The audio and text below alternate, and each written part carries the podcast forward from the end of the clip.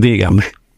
Cuando se quemó el ingenio Consuelo, no me acuerdo ahora, en San Pedro de Macorís, estaba hablando de 1800, fines del siglo eh, antepasado, del, siglo pasado, y se ordenó, se formaron gente ahí voluntarios y, apagaron el incendio.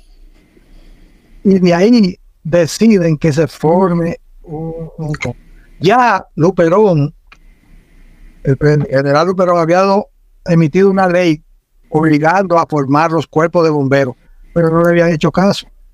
Es Federico Velázquez quien ordena en el año 20 que se integran los bomberos. El primer cuerpo de bomberos que se fundó fue San Pedro. Y después vinieron aquí a Santo Domingo. Y ese carro bomba que está ahí en 1928, a ver uno que está en el cuartel general de la Milla, fue junto con otros de los primeros carros que vinieron para los bomberos. Porque antes era en carreta y con máquinas para bombear el agua, manipulada por dos bomberos. ahí comienza la historia. Ok, ¿existe alguna información escrita sobre eso? Porque, porque si no conocemos la historia, por eso tal vez estamos tan dispares, o se están tan dispares dentro de ese estamento de lo que es los bomberos.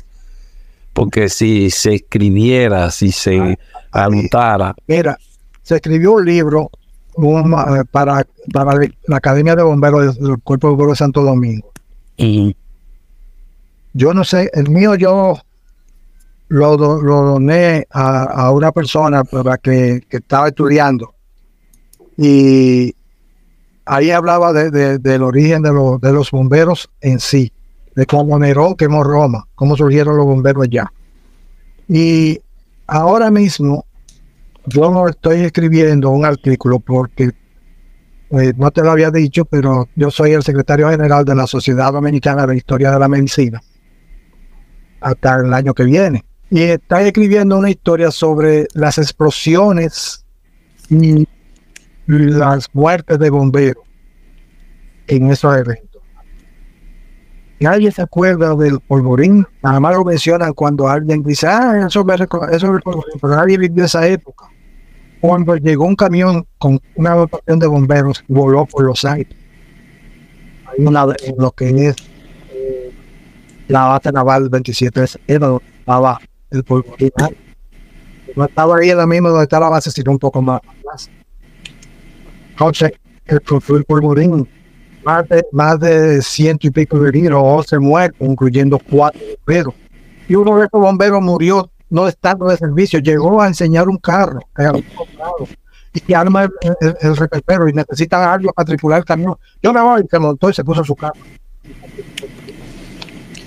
Uno de los datos que pude encontrar fue que el índice más alto de, de la muerte de los bomberos en Latinoamérica, adivine quién lo tiene, República Dominicana. ¿Y cuál es la causa según estas estadísticas?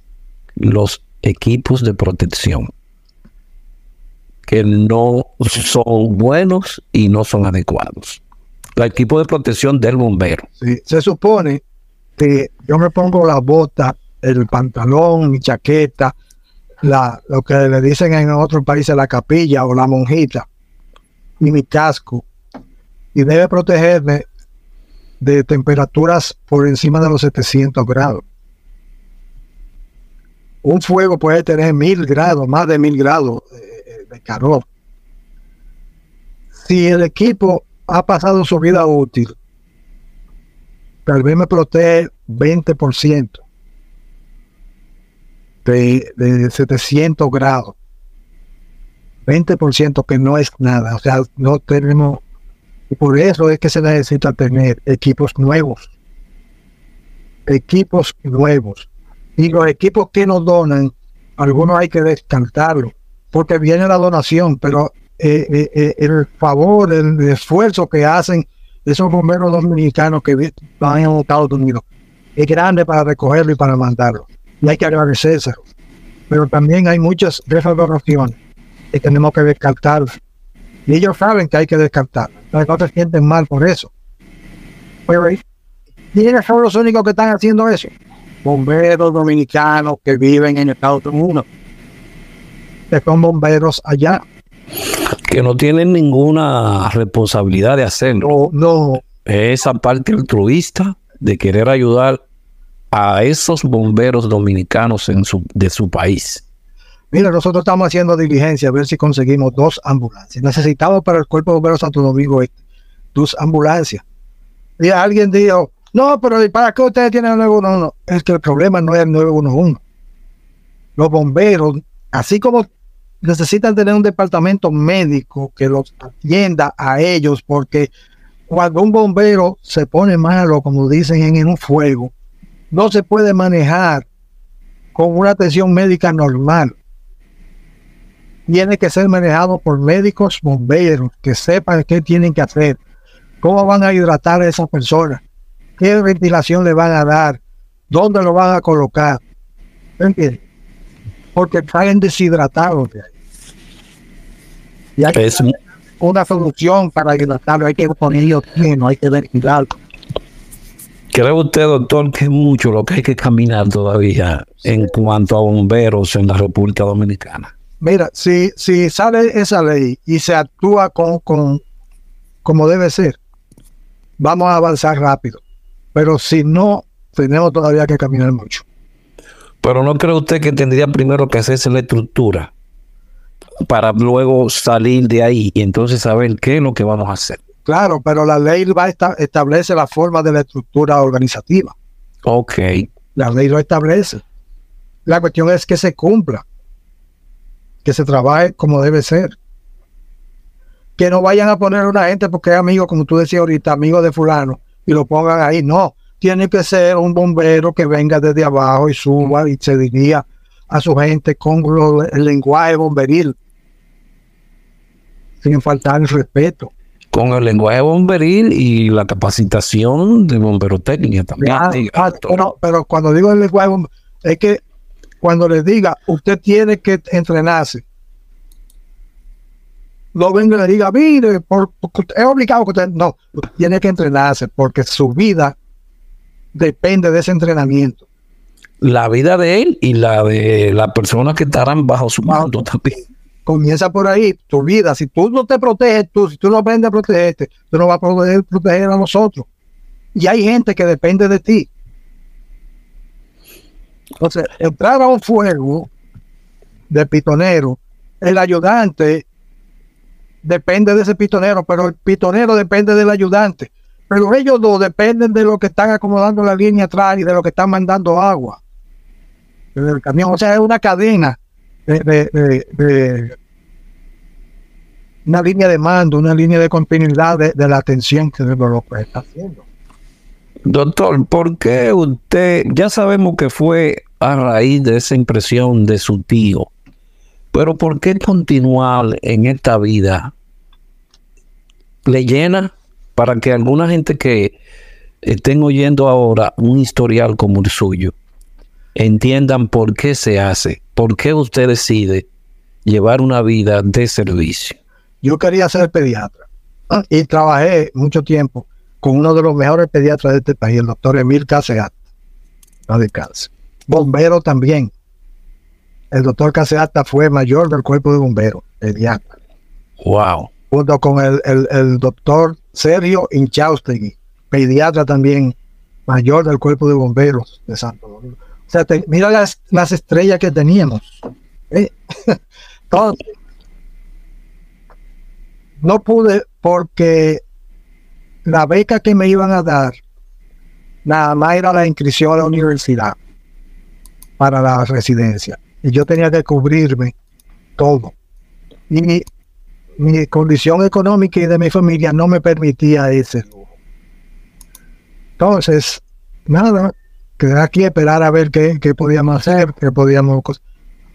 Ocurre que llega al país el doctor Jean-Luc Poncelet de la OPS.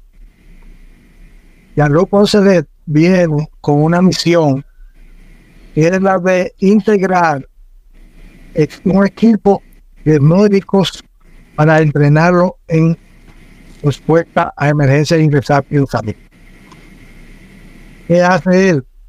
Porque se pone en contacto con Defensa Civil, yo estaba en Defensa Civil todavía por esta época, con los bomberos, con Salud Pública y con Cruz Roja. Para que asignen una persona que, a que vaya a la reunión que se va a hacer y preferiblemente que sea médico.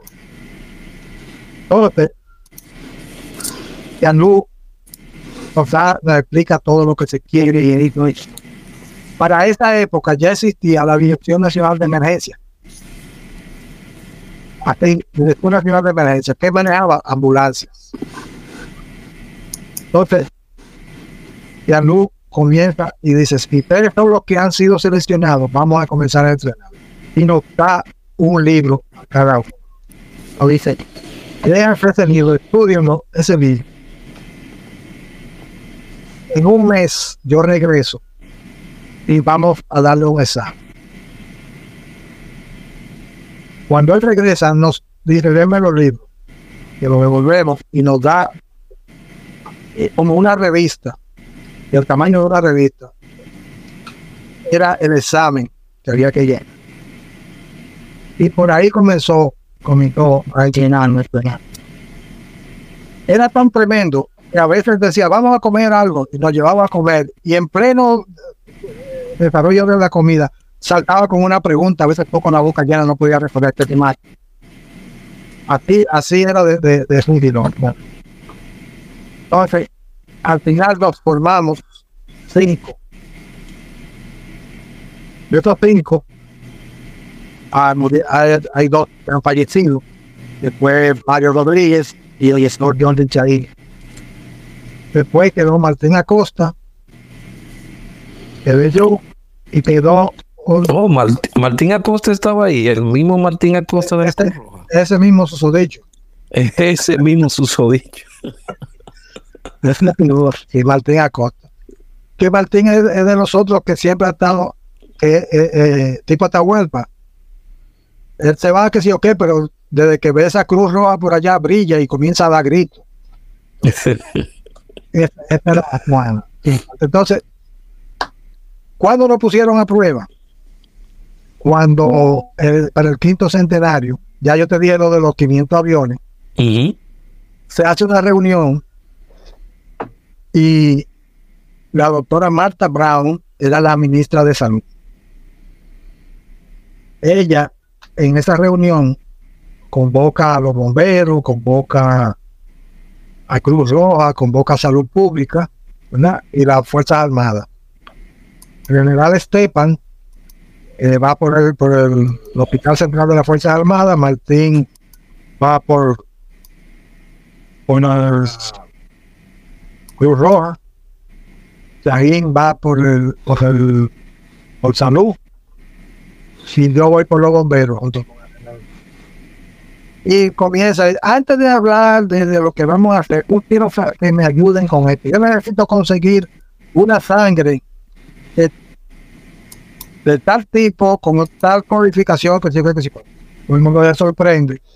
Eh, antes de comenzar a hablar, ella venga y pida eso. Cuando yo oigo el tipo de sangre, y, en público, que sí, ok, que, que, que, venga, ¿para qué decir? Te panan papas ¿Cómo? Pues sí, ahora cuando el Papa viaja, hay que tener sangre disponible, porque acá en Fatatú. Bueno, ella no quiso decir para quién era, pero se, se pudo comenzar a identificar quiénes tenían los cuidados necesarios. Y queda en esta política. Pues, cuando ella dice lo que necesitamos es, vamos a, para este evento, vamos, vamos a pedir a la OPS que nos mande especialista en manejo de víctimas en masa. Yo eh, pido generar permiso para responder a la ministra y me dijo que con todo respeto no hay que pedir a la OPS que, que mande nada. Y aquí está el representante que es un que nos puede de Ahora mismo en esta sala hay tres de los cinco médicos que fueron preparados por OPS para ¿Cómo? Dice así, está el doctor Taín, el doctor Acosta y quien le habla. En ese, eh, de, qué año estamos hablando? Para que la gente tenga 91. 91 años, ¿eh? 91. Cuando ella dice eso, ¿cómo? Sí, Y le mira al de la UPS y el de la UPS dice, sí, yo respaldo esa afirmación. Ya no, pero ustedes son entonces, y a partir de ahí comenzamos a trabajar en los preparativos de la visita del Papa y la inauguración del faro. Eso fue con el Papa Juan Pablo II, yo creo. Sí, yo estuve con la Cruz Roja en esa época. Pues tú sabes entonces todo lo que armamos. ¿Cómo convertimos el camión de sangre de la Cruz Roja en, una clínica ambulante? Sí, sí. Alrededor del faro, todas las ambulancias que buscamos, todo, todo, todo, todo. Entonces, eso lo manejamos nosotros con un equipo, con ese equipo. Estaba, las instituciones que de, que de respuesta estaban ahí. Y no vimos que sacaron la ambulancia tocando sirena por ningún lado. Todo lo resolvimos ahí porque entrenamos personal médico para eso, respuesta. Usted que si usted es deshidratado, métalo en esa nevera ahí, una, una, ambulancia con un aire acondicionado nuevecito.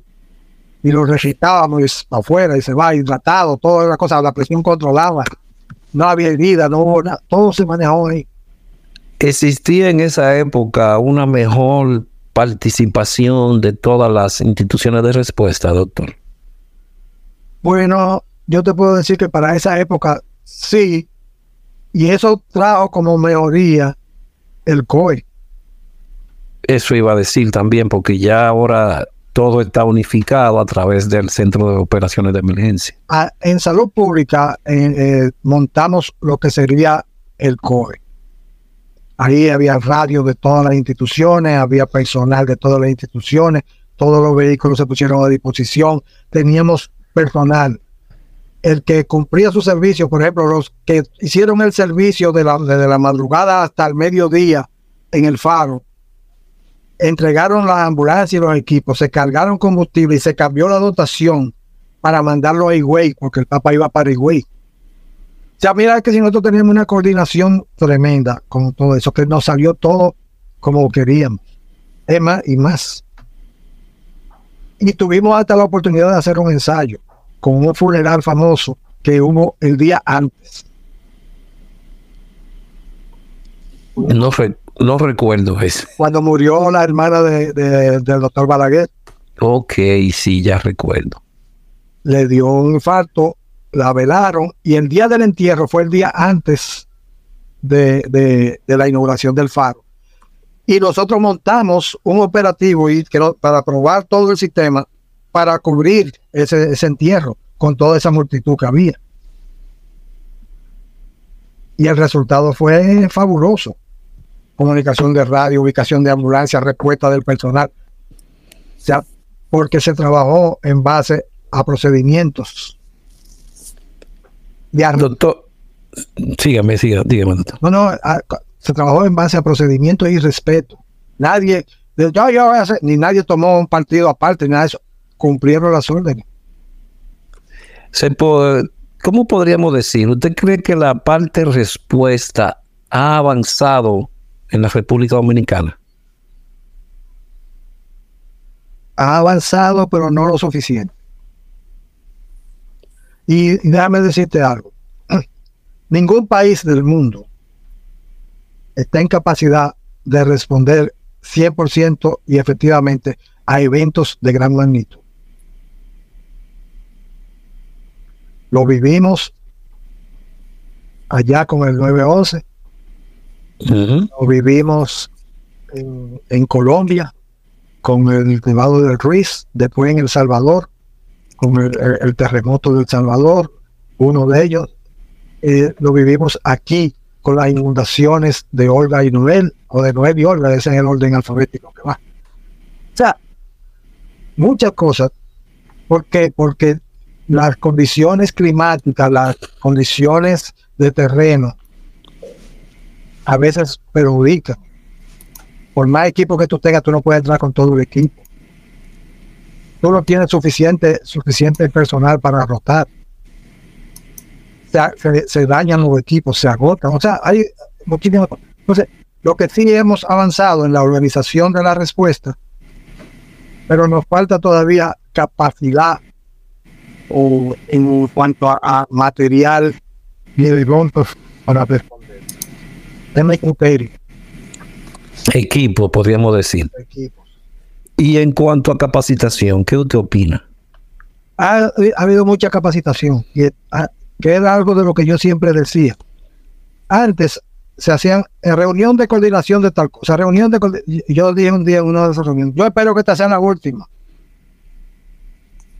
porque ya estamos cansados de tanta coordinación, vamos a los hechos, vamos a la respuesta en el terreno. ¿Qué vamos a hacer en el terreno si ocurre esto, si ocurre aquello? Vamos a ese sitio. Por ejemplo, tú, sabes lo que siempre el temor que hay con el Bajo Yuna.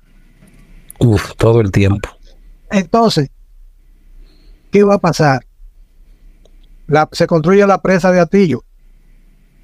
La presa con, constriñe un poco el, Yuna, pero es de vertido libre. O sea, cuando te dicen vertido libre, no hay una compuerta que se abre y se cierra por ahí. Cuando el agua llega a su máxima cota en la presa, comienza a verter por los tubos que están en el muro y por arriba. Entonces, ahora que estamos esperando lluvias, se está pensando cómo va a manejarse todo eso. Entonces, está tomando las precauciones.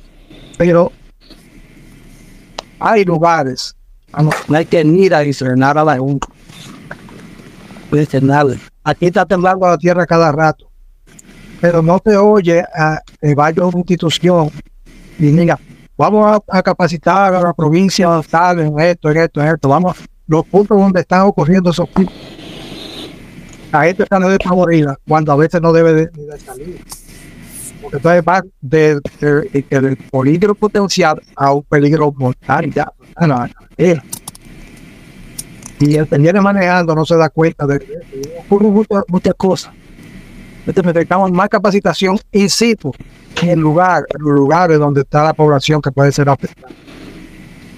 A la población, porque el personal se ha entrenado y va a necesitar mucho entrenamiento porque hay que actualizarse constantemente.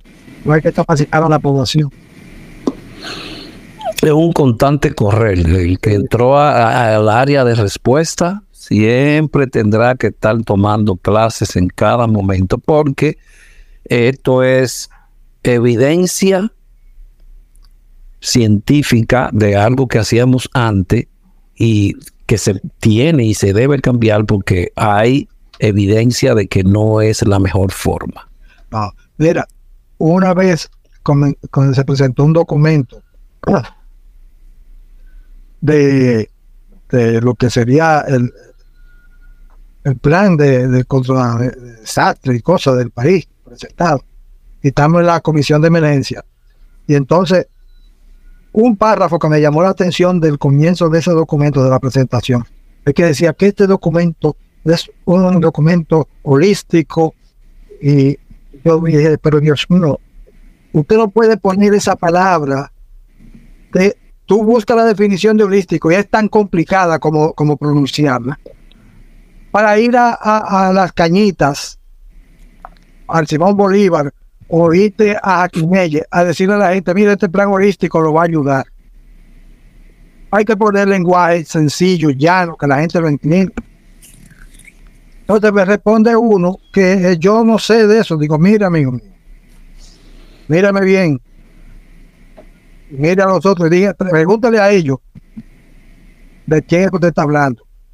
Todo eso que ustedes han hecho, ustedes vienen y me dicen que ha hecho un curso de este, está basado en la experiencia de nosotros, de gente como a Martín Acosta, como a Tahual Barrí, como fulano de tal, como, como eh, un montón de gente le, mencioné.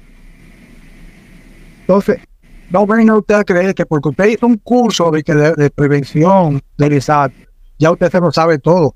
Tenemos que actualizarnos a cada rato. Así como en medicina yo estoy repasando y estudiando y buscando libros nuevos. En desastre también, en avión. Ojalá se tenga ese concepto y esas instituciones clásicas de respuesta puedan entender que esa parte, esa parte es bastante importante.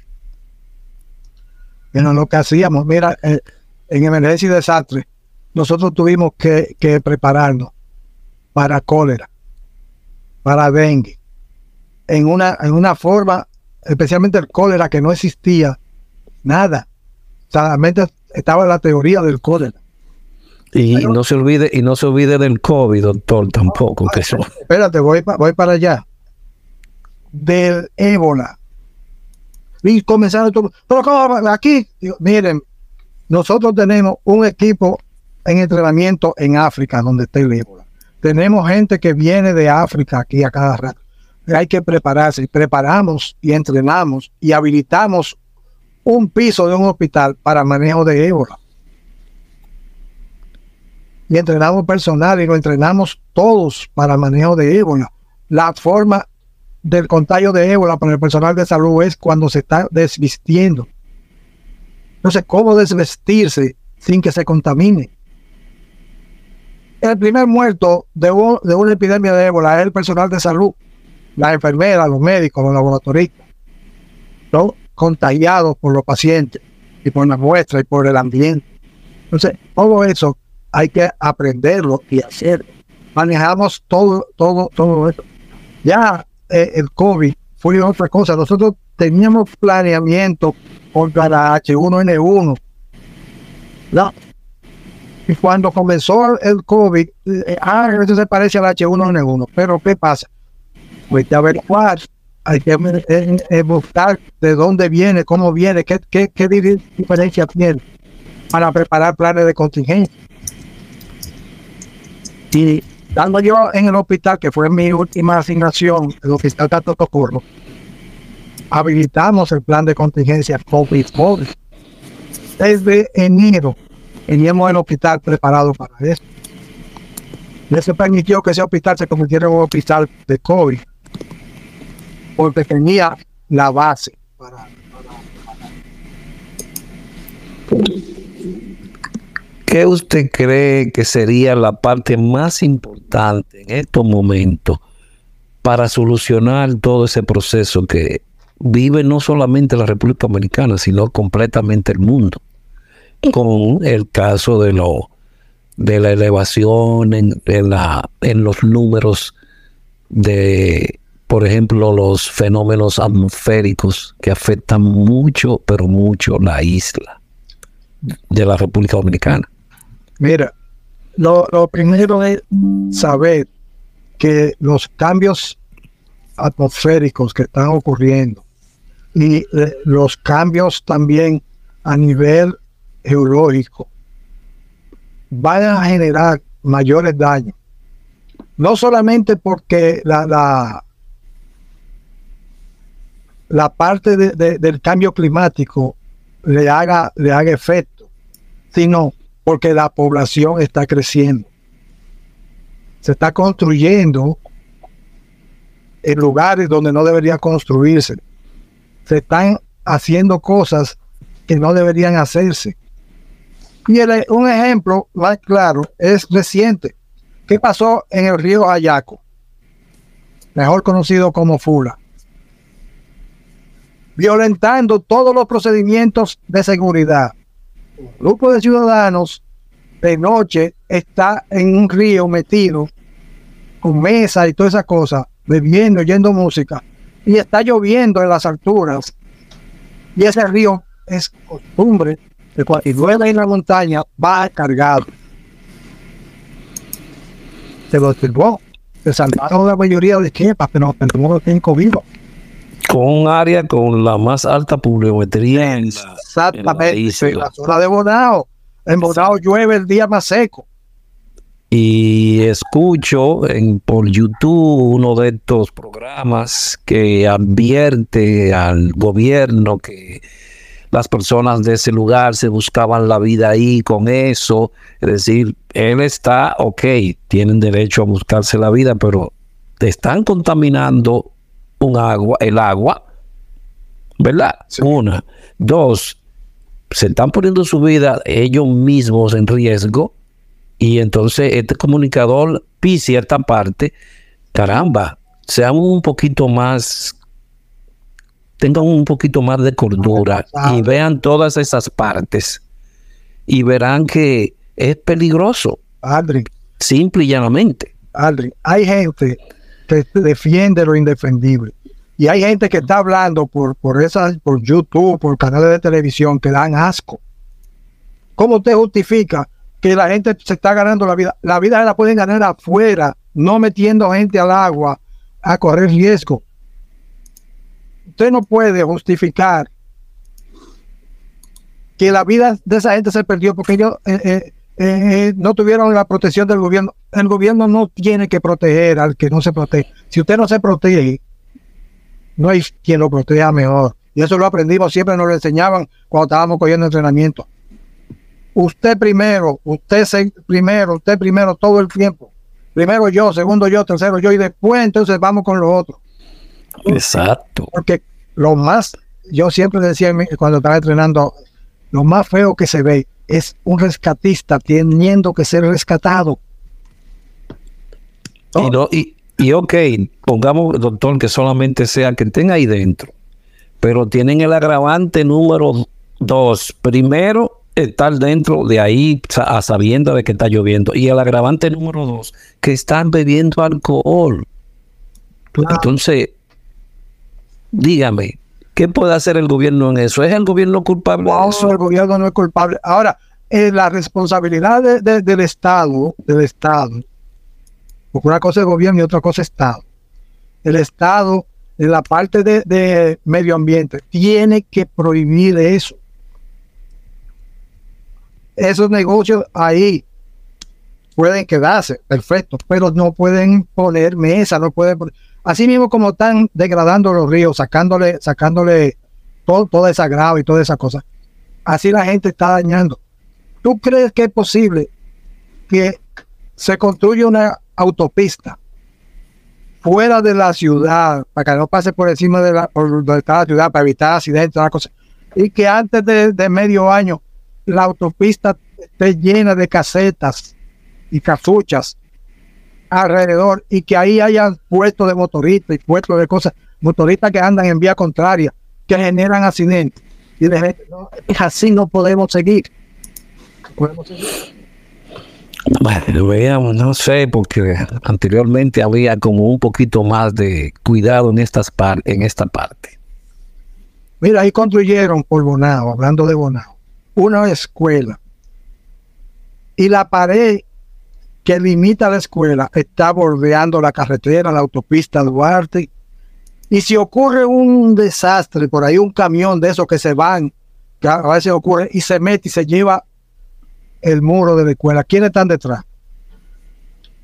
Los estudiantes.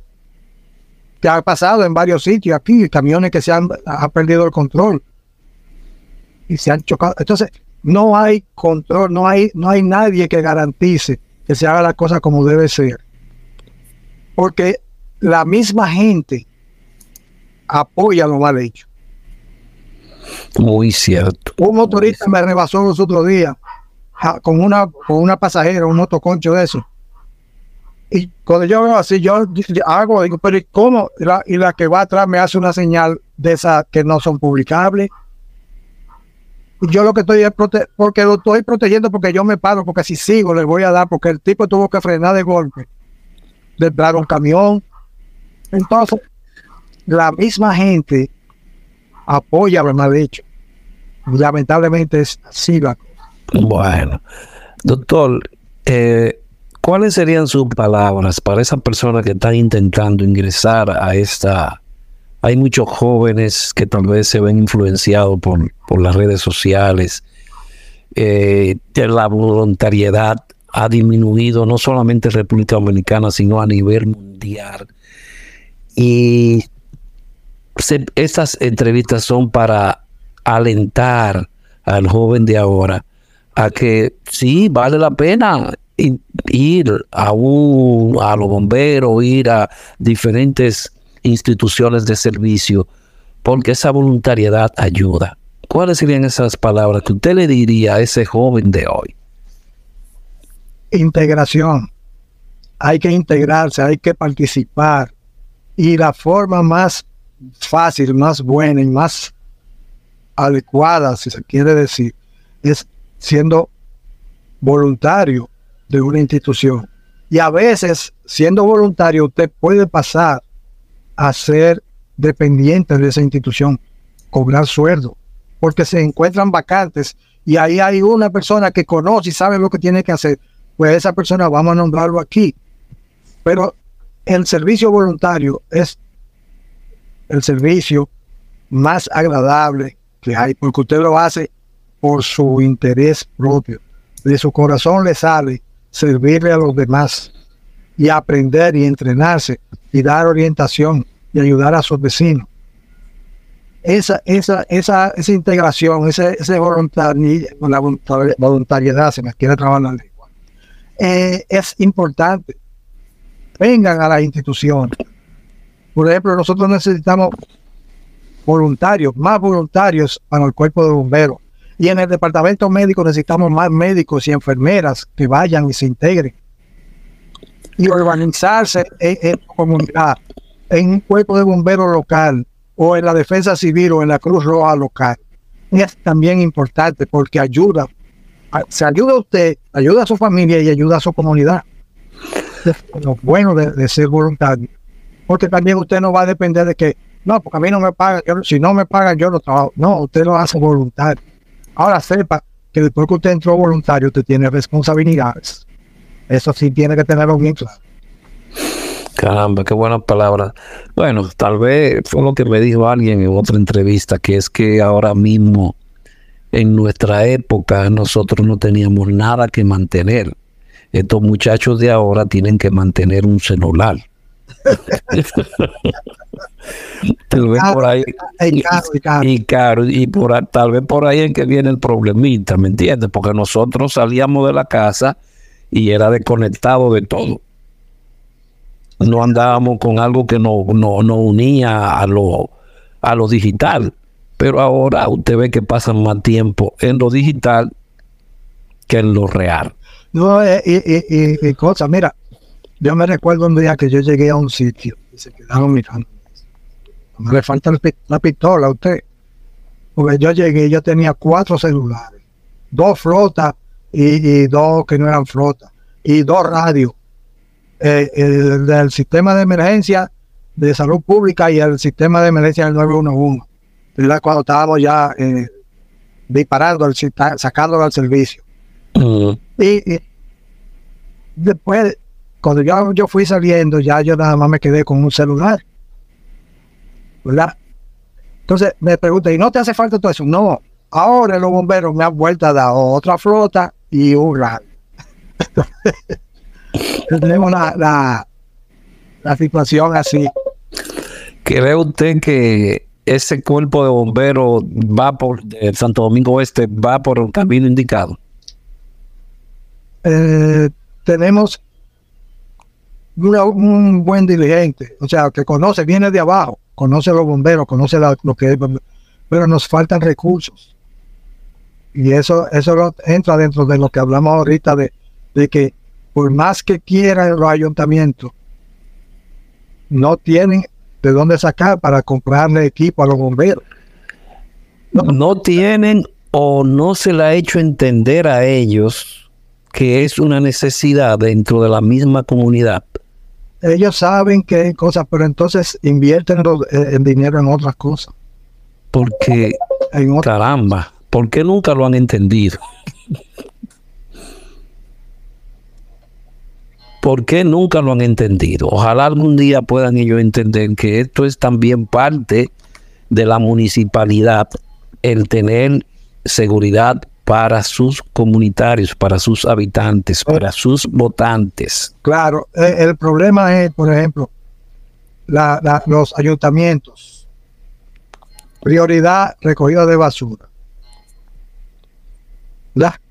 Esa es una la prioridad número uno que le reclaman. No. La gente no le reclama que habiliten a los bomberos ni nada de eso, no, que le recojan la basura. Pero entonces, eh, ahí entra otra vez lo de la, la capacitación. La gente no colabora. Ayer pasó el camión de la basura por aquí, tarde en la noche, recogió todo. Diez minutos después, había una funda de basura otra vez puesta ahí, de una gente que estaba ahí cuando el camión pasó. O sea, fíjate, fíjate en eh, eh, lo que es la falta de criterio. Entonces, así mismo pasa. eh, los bomberos, nadie reclama por los bomberos. Y cuando los bomberos reclaman, entonces le dicen, ah, sí, eso viene, eso viene, pero nunca llega. Entonces los ayuntamientos necesitan volver a retomar esa parte y sacar ese recurso que tienen que darle a los bomberos para los bomberos. No solamente para pagar el sueldo, para equiparlo. Porque muchas veces se le va en el pago de sueldo. Y hay escasez de bomberos. Hay escasez de bomberos. Ojalá en, en el futuro se pueda, con una mejor, como dije anteriormente, un mejor pago y una mejor, ¿cómo diríamos? Que se le entregue a ese personal una realidad, no una realidad, se le entregue lo que le debe de entregar la sociedad. Que el que reconocimiento Claro. como se entrega en otros países, reconocimiento y reconocer que es una labor altamente peligrosa y que por ende debe de tener un buen pago y un reconocimiento mismo de la sociedad. Y un respeto de la sociedad. Lo que yo te decía, En Estados Unidos y otros países, por ejemplo, aquí un día se toma para reconocer esa parte y instituciones totalmente privadas, Dunkin' Donuts y otras otras instituciones como esa dicen, hoy es el día del que del primer respondedor a emergencia, sean paramédicos, sean bomberos y ellos le dan gratis ese día a ellos. Pueden ir bueno, y consiguen gratis donas, consiguen gratis comida, porque es el reconocimiento de esa institución privada a esos que en caso de una emergencia serán los primeros que estarán ahí. ahí sí, exacto.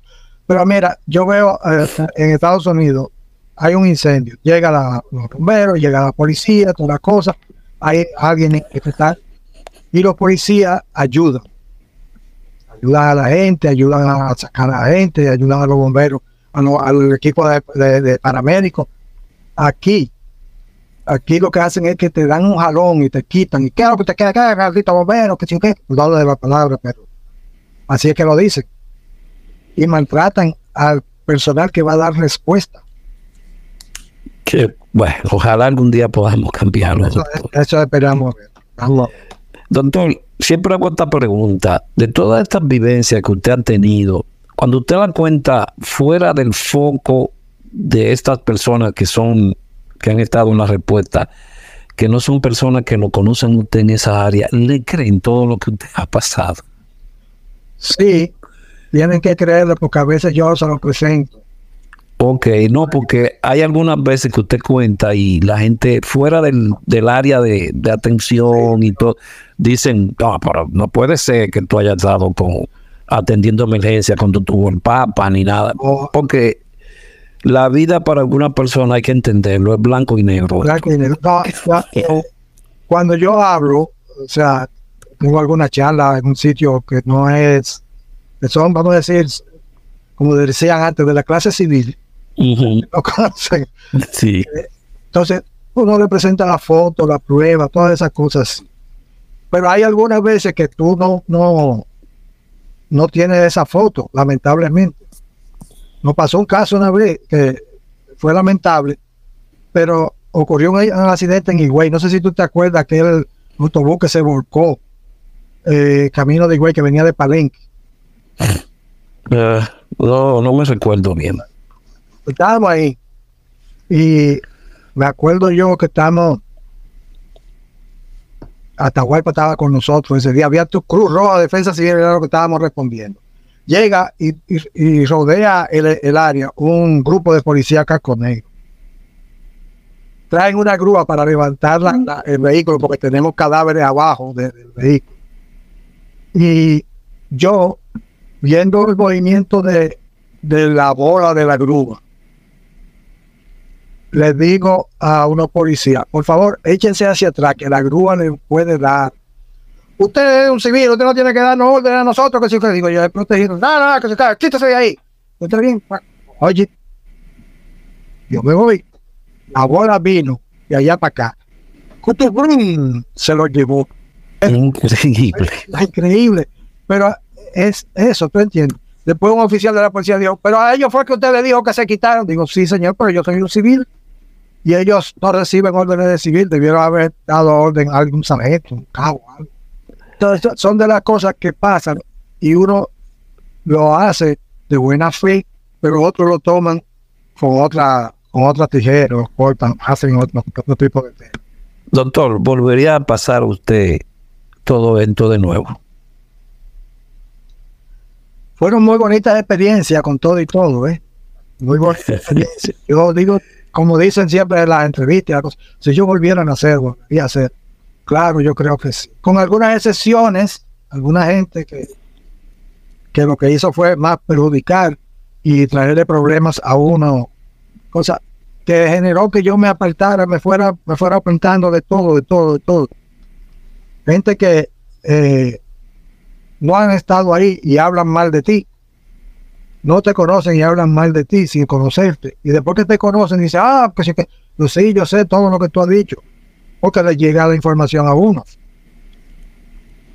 Entonces, eh, eso genera que tú te desencantes. El que oiga esto, tal vez ahorita salte a decir, no, eso no es verdad. Yo, yo, yo, estaba ahí. ¿Cuándo? Que te dé fecha y estarán las fotos. Recuerden, esta es una entrevista que la pondremos como si fuera un video y podrá ver las fotos ahí. No se preocupe. No se preocupe. Doctor, quiero darle las gracias. No quiero darle las gracias por las personas que usted ayudó en todos estos años. Estamos hablando de más de 40, 50 años. ¿eh? Y tal vez nadie se habrá acercado a usted, le habrá dicho o tuvo la oportunidad en algún momento de que alguien le dijera, usted fue que me ayudó, usted fue que me salvó. Pero vamos a poner más personas ahí y me tomo la, la iniciativa y la palabra de ellos y le digo gracias por haber ayudado a tantas personas en todos estos años de labor humanitaria en la República Dominicana y que esas personas hayan multiplicado tal vez esta, esta parte, porque bien lo decía el almod judío, cuando salvas una vida, estás salvando el mundo entero. Porque esa vida puede ser la madre o el padre de alguien más. Esa es mi idea. Gracias por eso, doctor. Y si tiene alguna palabra al final, al cierre, aquí la escuchamos. Ante la gracia de cualquier cosa, estamos por aquí a la orden. Gracias, doctor. Eh, verdaderamente ha sido muy fructífera y espero que todos hayan escuchado a, al doctor Gutiérrez, Gregorio Gutiérrez, para que esto quede en los anales de la historia. Y ya verá, doctor, que entonces aparecerán algunos, todo el mundo tiene derecho a la palabra, porque es lo que he tratado de buscar, más personas que quieran hablar de la historia de los bomberos. Ya vimos que sacamos una parte de los bomberos, de la defensa, y bomberos otra vez de nuevo en Santo Domingo Este. Eso se llama historia oral. Y hoy quedó escrita y plasmada por mucho tiempo en la red.